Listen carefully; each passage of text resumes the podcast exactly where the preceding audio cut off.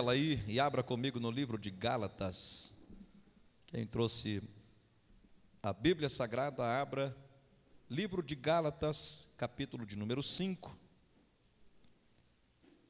E eu quero ler alguns versículos desse capítulo 5, que a gente vai estar dando a introdução do nosso estudo, e nós vamos percorrer alguns versículos aqui para a gente entender o que Deus quer falar conosco. Amém? Eu quero precisamente frisar, ratificar aqui o verso de número 19 ao 23, porém, eu vou começar lá no versículo de número 7. Vamos ler todos juntos, que você acompanhe, que seja uma leitura responsiva, para que nós venhamos aprender, tá bom? Quem achou, diga amém. amém. Diz assim: sentados mesmo, sem faltar com a reverência, a gente já vai entrar no estudo, e o verso 7 está dizendo assim, irmãos. Eu vou ler o versículo 5, que é melhor ainda.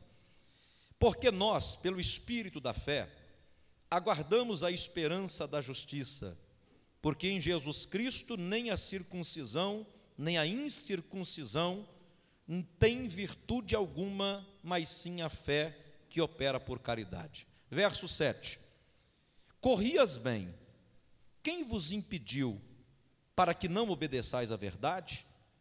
Verso de número 12, está dizendo assim: Porque vós, irmãos, fostes chamados à liberdade, então não useis da liberdade para dar ocasião à carne, mas servir-vos uns aos outros pelo amor.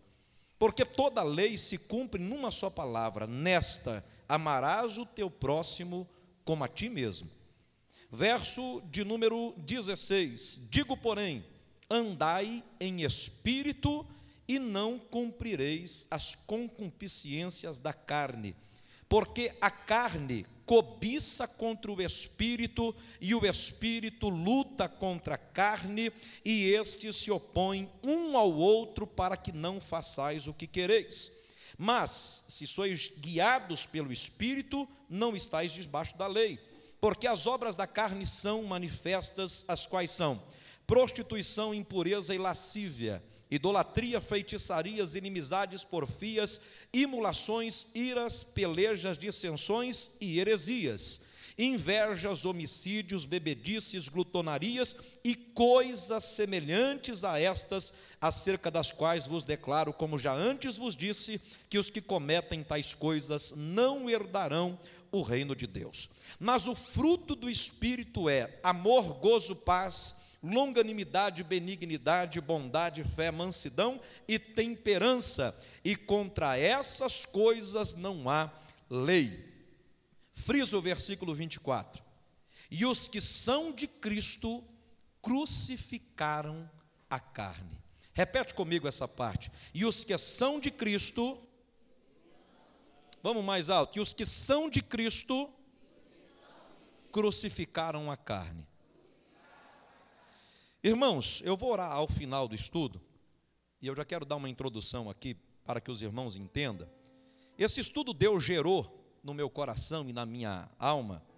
Eu tenho lido muito acerca de Paulo, as cartas de Paulo para algumas igrejas, dentre as quais Coríntios e Gálatas. E uma coisa me chamou muito a atenção na vida de Paulo. Paulo foi um dos homens, irmãos, que mais deixou explícito a sua luta, a sua batalha diária. Paulo chegou a dizer assim: olha, o homem é separado em três, e há três classes de pessoas vivendo sobre a face da terra. Paulo vai dizer que existia o homem natural, é o homem que vive segundo a sua natureza, a sua naturalidade, tudo para ele é normal. Ele disse assim: mas além do homem natural, existe o homem carnal. É o homem que gosta de dar vazão a tudo aquilo que a sua carne pede.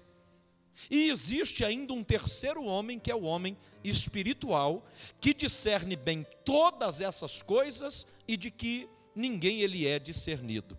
Então Paulo, ele vai começar a pregar tanto para Gálatas quanto para Coríntios a luta interna que há dentro de todo ser humano, sem exceção. Pastor, qual é essa luta? A briga entre a carne e o espírito. Eu não estou falando de homem natural. Quando eu falo de homem natural, todo homem natural tem dentro dele corpo, alma e espírito. É a tricotomia cristã. Mas quando eu falo da luta que Paulo está embasando, ele está anulando o homem natural e ele está falando sobre um homem que inclina para as coisas da carne e um segundo homem que se inclina para as coisas do espírito. E ele já começa olhando para a igreja de Gálatas e cobrando aquele povo. Ele está dizendo assim: olha, para o povo de Gálatas, vocês estavam correndo bem, vocês estavam caminhando bem, o que é que vos impediu de obedecer à verdade?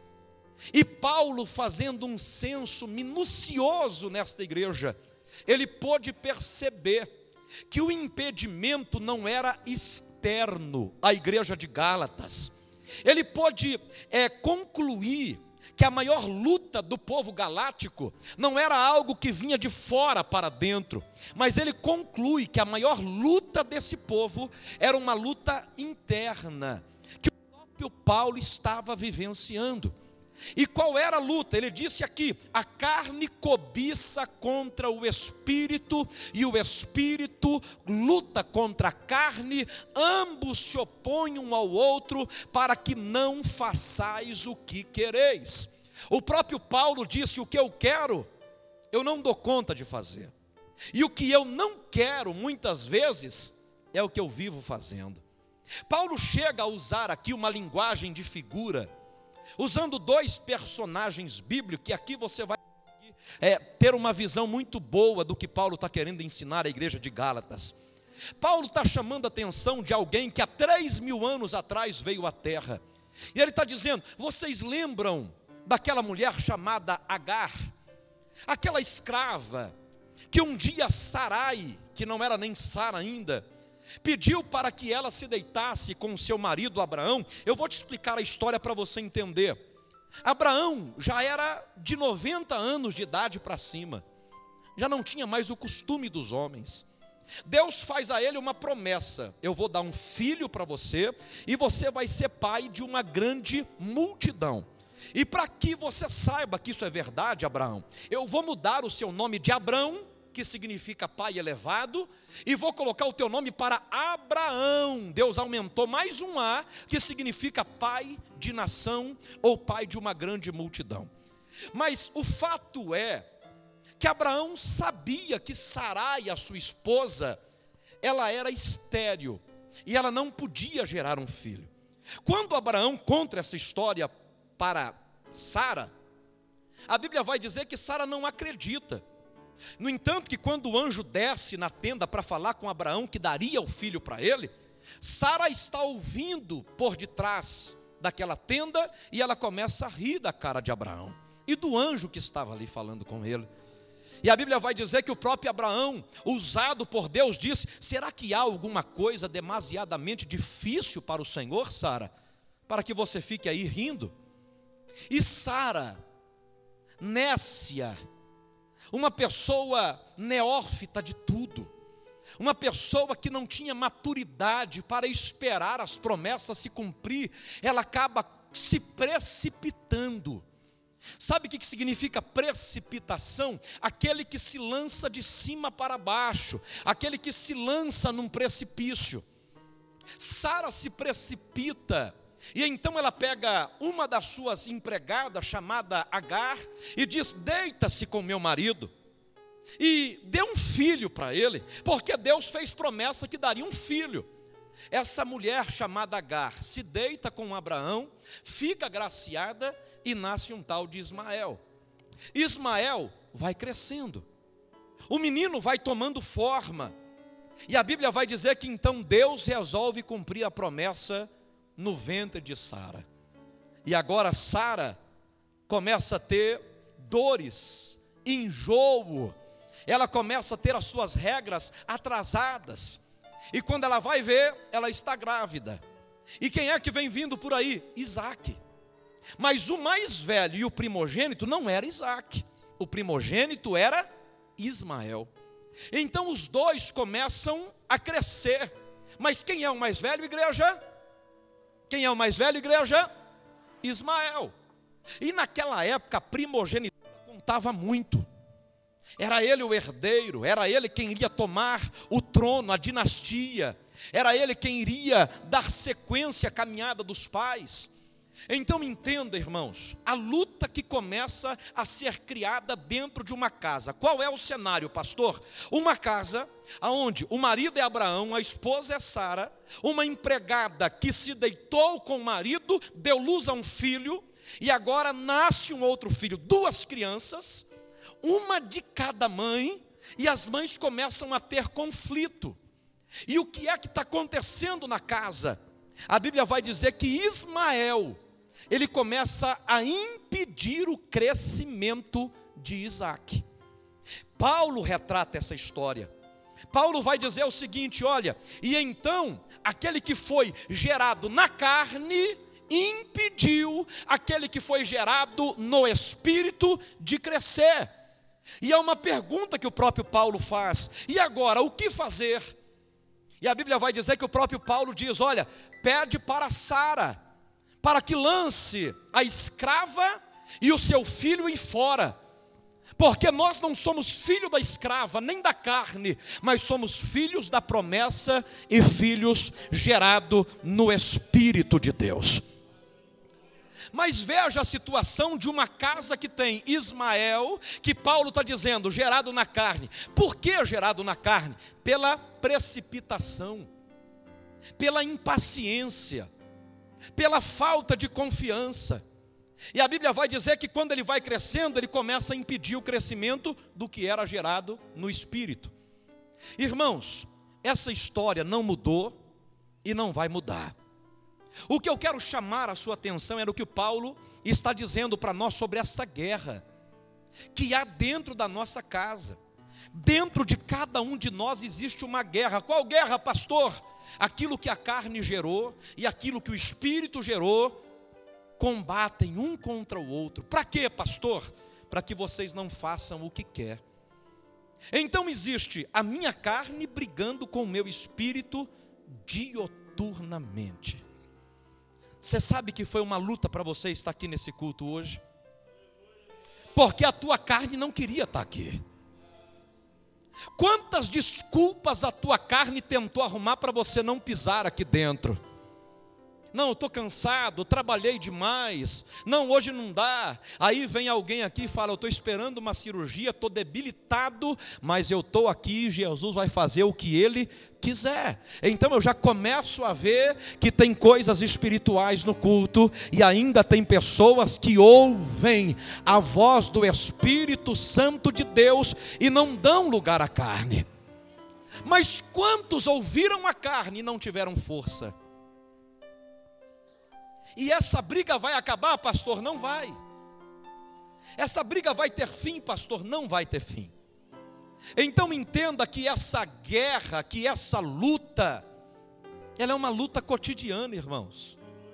Aí dentro de você, dentro da sua alma, sempre vai ter algumas coisas, irmãos, que vai inclinar para a carne e a tua carne se torna inimiga de Deus. Pastor, como é que eu me torno espiritual? Aí eu podia acabar a pregação aqui. Paulo já ensina. Como é que eu me torno espiritual? E aqueles que nasceram do espírito crucificam a carne. Eu vou repetir para você entender. Como é que eu me torno alguém espiritual? E aqueles que nasceram do espírito crucificam a carne. O que eu quero não posso fazer. Eu tenho que matar os meus desejos eu tenho que matar as minhas vontades. Vamos entrar um pouquinho no estudo aqui. Olha o que Paulo está dizendo. Esse versículo aqui eu gosto muito dele, o verso de número 16. Digo-vos, porém, andai em espírito, e então não cumprireis a concupiscência da carne. Andar em espírito. Não cumprireis as concupiscências. Vamos aqui, irmãos. Coloca no versículo para mim aqui, varão. Concupiscência, a gente vai aprender um pouquinho aqui hoje. Você precisa aprender isso. Você precisa entender essa luta desigual, desumana que você enfrenta todos os dias. Verso 16, está lá. E os que são de Cristo crucificaram a carne com as suas paixões e concupiscências. O que é que significa crucificar? Matar, exterminar. Crucificar é ir até o fim. E ó, não vou dar lugar. Se eu matar a minha carne, o que é que vai acontecer? Eu não dou lugar às minhas concupiscências. Essa palavra foi uma das que eu mais estudei, concupiscência. Ele vai abrir ali o significado, e eu já vou dizendo para você aqui. O que, que é concupiscência? O forte e continuado desejo de ter ou fazer o que Deus não quer que tenhamos ou façamos. O que, que é concupiscência, pastor? Forte e continuado desejo. Olha para o irmão que está do teu lado e fala assim: a carne, ela vem forte e continuada. Porque a carne vai tentar você segunda-feira o dia inteiro. Aí alguém pensa, venci, terça-feira estou livre. Tá não. É continuada essa luta. Terça-feira a sua carne vem de novo. Aí você fala, venci a terça-feira, então na quarta-feira eu estou livre da minha carne. Não, quando você acorda, a tua carne está lá contra você de novo. E o que é que a tua carne está dizendo para você? Tudo aquilo que Deus não quer que você faça. Olha lá, concupiscência, desejo forte, continuado, de ter, de fazer o que Deus não quer que façamos. Não dá para tomar atitudes na carne. Quantos casaram e casaram errado? Por quê? Casou baseado na carne. Ah, mas o camarada era um alterofilista bonito, que se cuidava e o corpo era muito bonito. É? Mas e o caráter? E o espírito? E a integridade? Casou errado.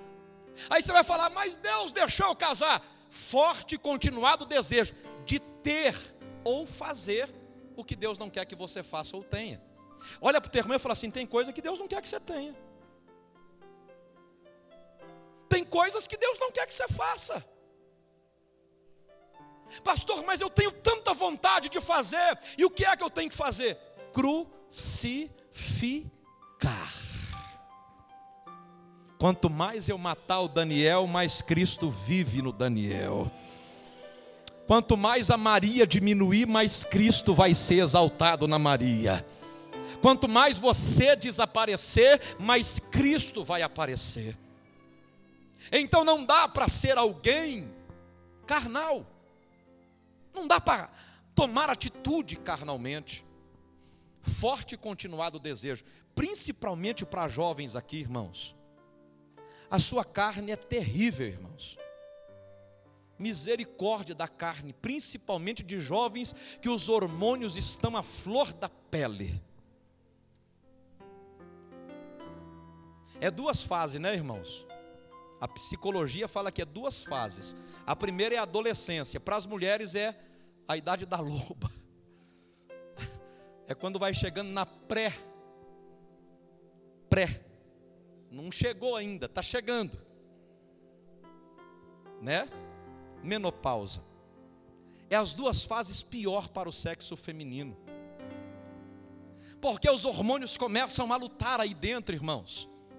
E existe uma mistura química aqui dentro da sua fleuma, da sua bilis com o teu sangue. E isso quando começa a se mexer e a se espalhar no teu corpo, irmão, a carne sacode.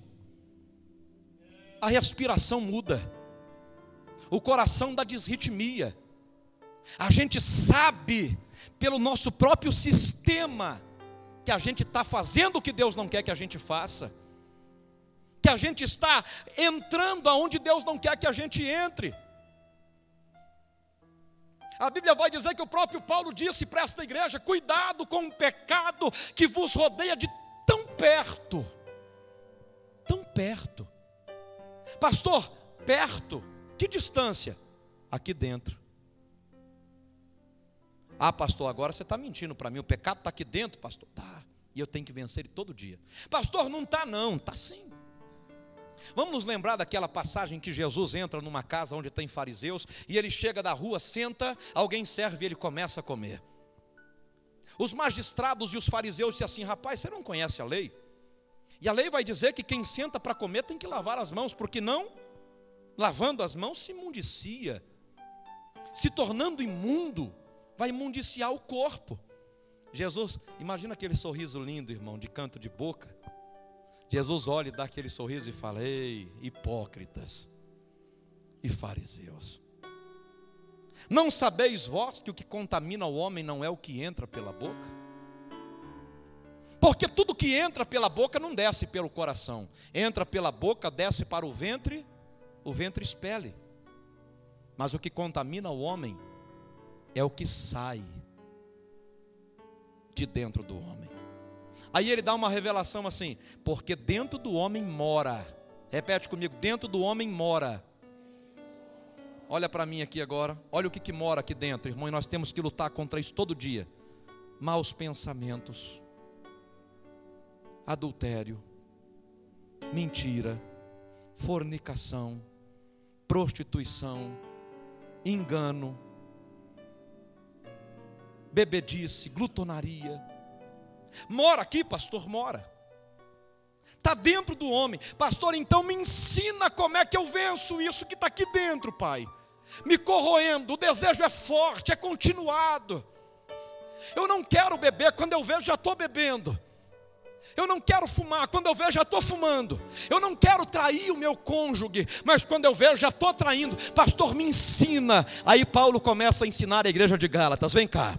Existe duas coisas que a igreja tem que ter. Primeiro, ela tem que ter os dons do Espírito para vencer a carne. E segundo, quem tem dom do Espírito tem que ter frutos do Espírito. Então eu quero começar a falar para você, depois dessa introdução, sobre os dons do Espírito e os frutos do Espírito. Coloca na primeira página do nosso estudo a gente vai entrar assim, irmãos, ó, me dá alguns minutinhos aqui. Pode soltar. Frutos do espírito contra as obras da carne. Quais são os frutos do espírito, irmão? Caridade, que é amor, gozo, paz, longanimidade, benignidade, bondade, fé, mansidão e temperança. Agora, da carne, pastor, como é que eu sei que eu estou dando lugar para carne? Adultério, prostituição, impureza, lascívia. Lascívia, para mim, é um dos mais terríveis que existe, irmãos. Lascívia é um laço ambulante. Eu não peco, mas eu faço pessoas pecarem. Está entendendo ou não? Idolatria, feitiçaria, inimizade, homicídio. E homicídio não é quem pega uma arma e mata. Tem muita gente matando com palavras. Tem muita gente matando, meu irmão, sem perceber até que está matando. Bebedice, passa para a próxima. Não posso confundir os dons espirituais com o fruto do Espírito. Fruto é uma coisa e dom é outra. Vamos falar primeiro dos frutos, tá? Amor, gozo, que é alegria, paz, longanimidade, benignidade, bondade, fidelidade, mansidão e domínio. Ajunta tudo aí. Para mim, o pior é o domínio próprio. Não é qualquer um que consegue dominar a si mesmo. Quer ver o que Paulo ensinou? Olha o que Paulo disse. O boi pesando duas toneladas, uma tonelada, sei lá quanto que pesa aquele bicho, ele é dominado por um freio que coloca na sua boca. Ele continuou pregando: os cavalos são dominados pelos freios que os seus donos colocam sobre ele. Mas vós, aí ele prega e pega pesado. Não dão conta de dominar nem a vossa língua que é um pequeno membro capaz de incendiar uma floresta inteira. O domínio próprio, irmãos, é um dos frutos do espírito que está faltando na igreja. Porque a gente está embasado em querer dominar outras pessoas. A gente vive assim, né, irmão? Você não pode fazer isso, isso é pecado, isso não acontece, isso está errado, isso está certo. A gente fica desse jeito, né, irmãos? Mas agora olhar para nós e falar: eu estou errado. Eu tenho que parar de falar um pouco. Eu tenho que orar mais. Eu tenho que me consertar. Domina o teu mal. Diga para o teu irmão aí. Passa mais um. É só introdução hoje, tá? Não posso confundir com os dons. Agora, saí dos frutos e entrei no dom. Pastor, o que é dom? Aí entra o que é para edificar a igreja. Ó, palavra de sabedoria, palavra da ciência ou conhecimento, fé, dons de curar, operação de milagres ou maravilhas, profecia, discernimento, variedade de línguas e interpretações de línguas. Não olha para o telão, não, olha para mim aqui. Irmão, eu estou abismado. Tem crente que não sabe quantos dons do Espírito existe. Não olha lá não. Não vale. Irmão, já aconteceu aqui, pastor pregando e aquela eloquência, porque Deus deu sete dons do Espírito. Eu quase que eu levantei e falei, não é sete, varão. Porque tudo na Bíblia é sete, né? Ele soltou o sete, eu, não é sete. E ele pregando, e Deus deu sete dons para a igreja. Eu falei, não é, Jesus. Como é que pode, irmãos? A gente falar que é cheio do Espírito Santo e não saber nem quantos dons do Espírito Santo tem. É porque a igreja está muito mais preocupada em oba-oba Está muito mais preocupado em a carne ficar bonito do que a gente ser enraizado. Eu aprendi, irmão, que o físico, o carnal, ele está cada vez mais alegrinho, mais saidinho, mais vivo, mas o espiritual está cada vez se matando mais, ele está cada vez cortando as suas asinhas, ele está cada vez se encolhendo mais, porque quanto mais eu morro, mais Cristo vive em mim, é mais dele e menos de mim, é mais Cristo e menos Daniel, é mais, é para que ele cresça e eu diminua, irmão, eu estou pregando para alguém aqui que que Deus está dizendo. Hoje estão pregando por aí, irmão, ajuda, autoajuda, que o ser humano é o centro do evangelho e que as pregações têm que ajudar você. Eu não estou aqui para pregar autoajuda, eu estou aqui para pregar que a gente não precisa de autoajuda, mas precisamos da ajuda que vem do alto. A gente precisa da ajuda de Deus para vencer o pecado, para vencer o mundo, para vencer a nossa própria carne, porque todo dia o pecado vem contra nós. Joguebe a do Camúcia, Rabonde do Kebe da Gauassé. Esses dias alguém olhou para mim e falou assim: Pastor, a Bíblia autoriza tomar vinho. Eu falei: Eu quero saber aonde autoriza. Ah, mas Jesus mudou o, o vinho em água, água em vinho. Eu falei: Rapaz, não entra nisso que você não está tá sabendo. Primeira coisa, lá o vinho não era fermentado não tinha levedação. Segunda, pastor, e quando era levedado, para que, que usava? Só usava para purificar água. Só para isso. Por isso que colocava vinho nas talhas, enchia de água, jogava vinho para purificar, porque as águas não eram potáveis em Israel. Era só para purificar. Vinho, se você for entrar, era para purificar. Aí alguém vai dizer para mim, pastor, mas olha o contexto bíblico: Jesus transformou água em vinho. Eu falei, vamos entrar no contexto bíblico. Imagina você sentado na frente de Jesus, embriagado com vinho, e dizendo para ele: O Senhor criou vinho. Que nem me disseram esses dias atrás, porque a nossa carne procura justificações. Eu não estou aqui falando que é proibido, que é permitido, eu estou aqui falando que a sua carne não tem limite. Não tem. E eu não estou aqui para pregar o que você gosta de ouvir. Eu estou aqui para pregar que a gente precisa de Deus porque a nossa carne é podre.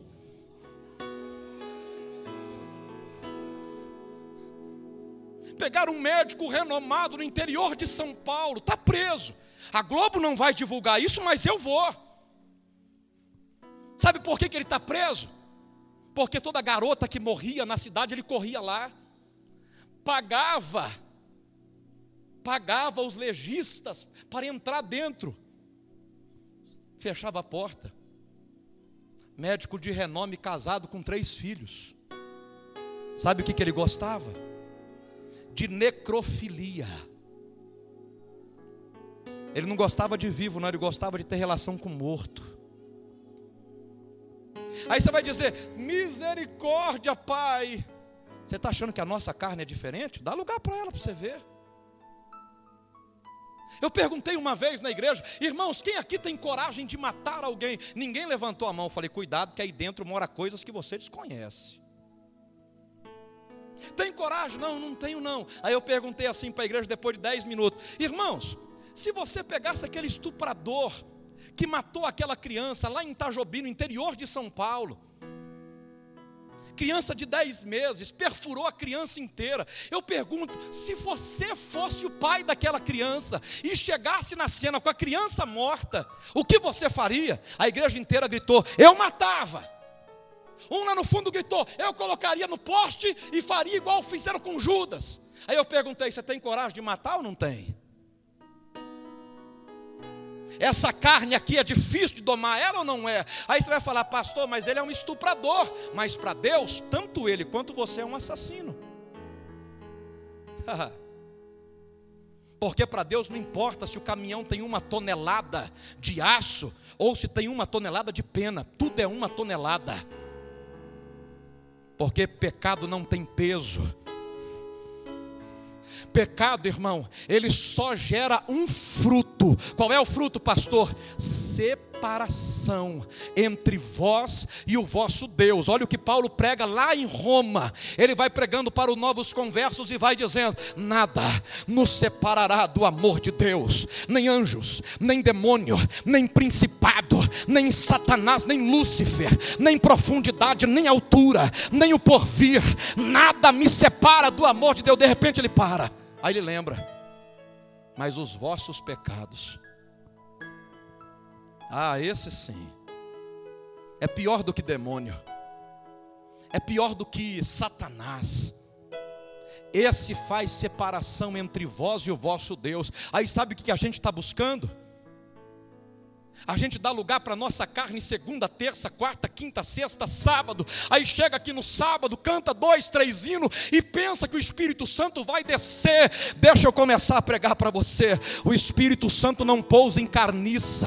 O Espírito Santo não pousa onde tem podridão. O Espírito Santo vinha como pomba do céu. E pomba não é urubu, meu irmão. O que eu estou pregando para você é que para você receber o Espírito Santo e os dons do Espírito Santo Santo, você vai ter que lavar as suas vestes no sangue do Cordeiro, você vai ter que lavar teu coração, você vai ter que lavar a tua boca, você vai ter que tirar a maldade da sua alma, porque eu não posso entender. Crente que pula aqui no domingo e fica com ruindade na segunda-feira. Como é que pula aqui dentro no domingo e na segunda-feira é indireta no Facebook? Odeia todo mundo, é de mal de todo mundo? Pergunta para o teu irmão: é espiritual ou é carnal? O Senhor está dizendo, igreja, crucifica a carne, crucifica o teu eu, mata as suas vontades o culto está tão bom que eu já preguei 48 minutos e você nem viu. Olha lá, 48 minutos e você nem viu. Vou ter que acabar o culto. Mas o que eu quero pregar para você, irmãos, é que a minha primeira oração todo dia, sabe qual é? Deus, não me entrega para mim mesmo, não, Senhor. Meu coração é perverso enganoso mais do que todas as coisas, quem o conhecerá, Pai? Você tem uma coisa que engana o ser humano é coração. Ele fala vai quando Deus fala não vai não. Ele fala faz quando Deus fala não faz não. Eu tenho uma coisa, irmãos, que eu tenho que agradecer a Deus todos os dias. Então, na hora que eu falo, Deus, eu não mereço, não, é o Senhor mesmo. Irmão, sabe o que é aquele negócio instantâneo? O pé começa a querer tropeçar, Deus puf, usa um, usa outro, e vem de lá, e vem. Da... Não tem nem como escapar. Ah, mas comigo Deus não fala. Não é que Deus não fala, é porque muita gente não ouve. E matar a carne não é de fácil, não, irmãos. Hum. Eu não vou entrar hoje nos dons nem nos frutos, que não vai dar tempo. Mas eu estou aqui falando para você da briga. Qual é a briga, pastor? Ismael está impedindo o crescimento de Isaac. O que fazer? Lança fora a escrava e o filho gerado na carne. Quem tem que lançar? Quem arrumou o problema. Que é Sara. Paulo escreveu isso, não foi eu não, irmãos. O que Deus construiu no espírito na sua vida, a sua carne está tentando destruir. As suas vontades está tentando destruir. Irmão, sabe quantos anos eu tinha quando eu aceitei a Cristo? 14 anos de idade. 15, 16, 17, 18. Completei 19. Irmãos, é a fase áurea de qualquer jovem eu estava dentro da igreja. Afastei com 19, 10 meses afastado. Decepção. O diabo fez festa. Voltei. 10 meses, quase 11 meses afastado. Quando eu voltei, irmãos, olha aqui para mim: 20, 21, 22, 23, 24, 25, 26, 27, 38. Olha para mim, você acha que eu também não tinha desejo? Tinha noites, irmãos, que eu chegava na casa da minha mãe, lá é três homens. Chegava lá, sabe que era conversa de Gabriel e de Rafael? Ô, oh, a fulana de tal, a Beltrana, fiquei, o fulano ficou, o fulano beijou, e eu virava para o outro lado, botava a coberta e falava: tem quatro anos que eu estou na prova, Jesus. Três vai fazer quatro e o Senhor não prepara a minha varoa.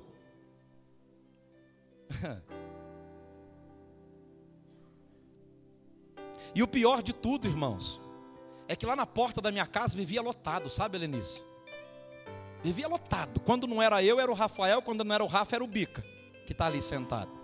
Quando não eram os meus amigos, depois que eu vim para a igreja, afastou. Aí virou do Rafael, depois do Bica. Então eu chegava da igreja, irmão Célio. Era assim, pastores.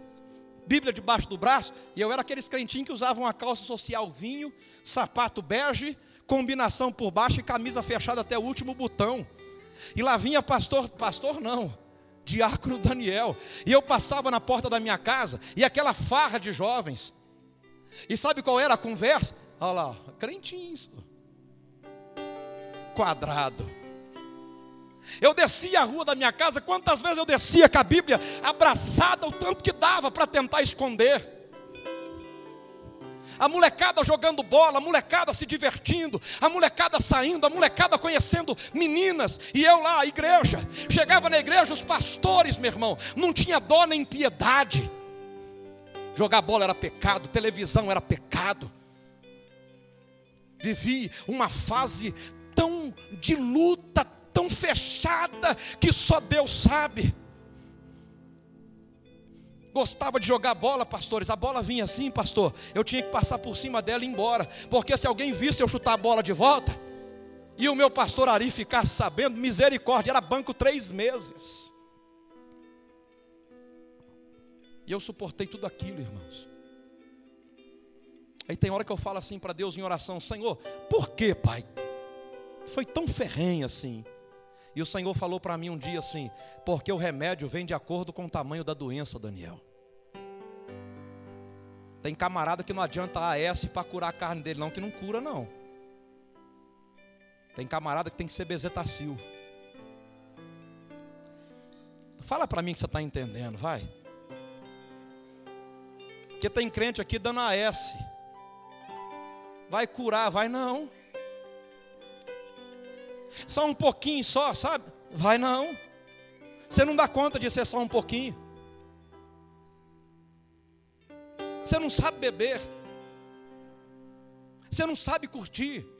Você sabe que vai colocar o pé na jaca, então deixa eu te falar uma coisa: não deis lugar à sua carne, porque a tua carne vai fazer você dar lugar ao diabo, a destruir o que Deus está construindo. O Senhor está dizendo: hoje é noite de você mandar Ismael embora, porque Isaac precisa crescer, eu preciso dar crescimento para as coisas do Espírito na sua alma. Quanto mais renúncia, mais crescimento. Eu estou pregando e Deus está falando comigo. Quanto mais renúncia, mais crescimento. Quanto mais renúncia, mais Deus vai te exaltar. Quem no coração foi mais ferido, mais daquela glória há de ter. Eu quero pregar também, paga o preço também. Eu quero cantar e Deus abriu o céu. Renuncie às coisas do mundo. Eu quero que Deus me abençoe com casamento. Renuncie ao pecado. Eu estou pregando Bíblia. Jovens, não adianta vocês se entregar para 5, 6, 7 e querer um casamento abençoado, não vai ter. Não vai ter. Espera o prometido de vocês. Deus está preparando tudo. Deus está no controle de tudo. Casou errado é carne. Fruto da carne é depressão, é falta de alegria, é perdição. Pega na mão de um crente que está do teu lado e fala assim: vamos ser mais espiritual. Vamos matar um pouquinho a nossa carne. Irmão, não estou aqui pregando doutrina, não. Eu estou aqui pregando, meu irmão, que o que Jesus quer de crente no século 21, porque a Bíblia continua sendo a mesma: mata a sua carne, crucifica ela, para que tu possa vencer. Esses dias eu estava numa prova tão grande, irmãos, financeiramente, aquele desespero que bate em qualquer ser humano, carne.